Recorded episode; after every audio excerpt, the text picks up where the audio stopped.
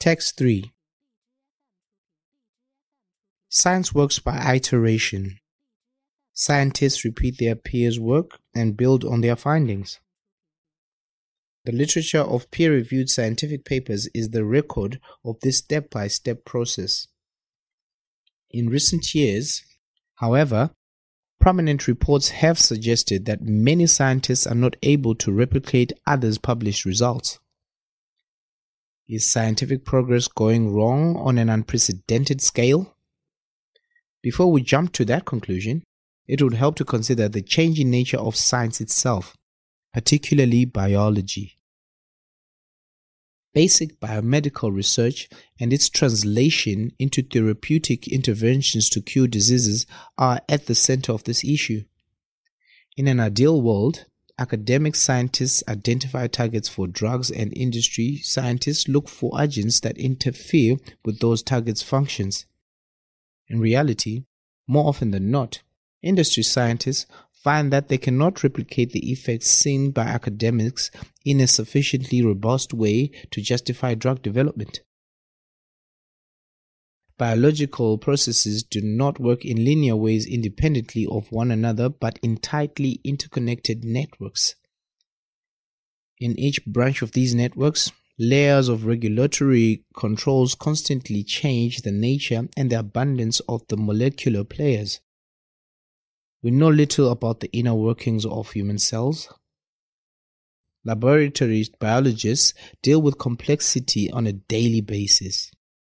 Mice bred with identical DNA behave differently. Two cells growing side by side in a petri dish cannot be considered identical. In the variable environment of the cell, it is difficult to distinguish a change that is meaningful to a process from one that is unrelated. Working in a modern lab also entails using sensitive apparatuses, rare technical skills, and biological reagents, which are themselves variable.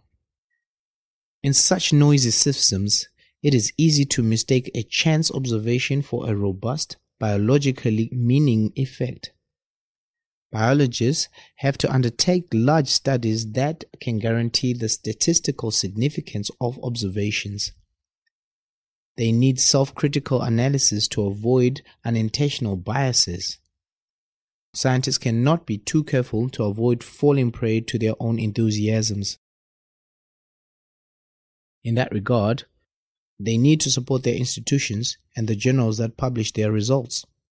Some journals, such as Nature, have introduced checklists to ensure that scientists consider and report key information about experiments. Still, Research institutions should provide more training and supervision for younger scientists. Institutions and funders should manage their incentive systems to limit undue pressures on researchers and promote best practices.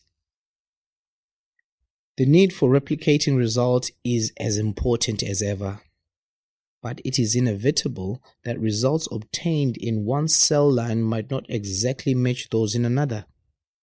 They in turn might not be completely predictive of the observations in animal models, let alone human beings. The literature of published results is still strong. To keep it that way, the scientific community cannot afford to be complacent. It must pay attention to the professionalism of researchers and take into account the complexity of biology.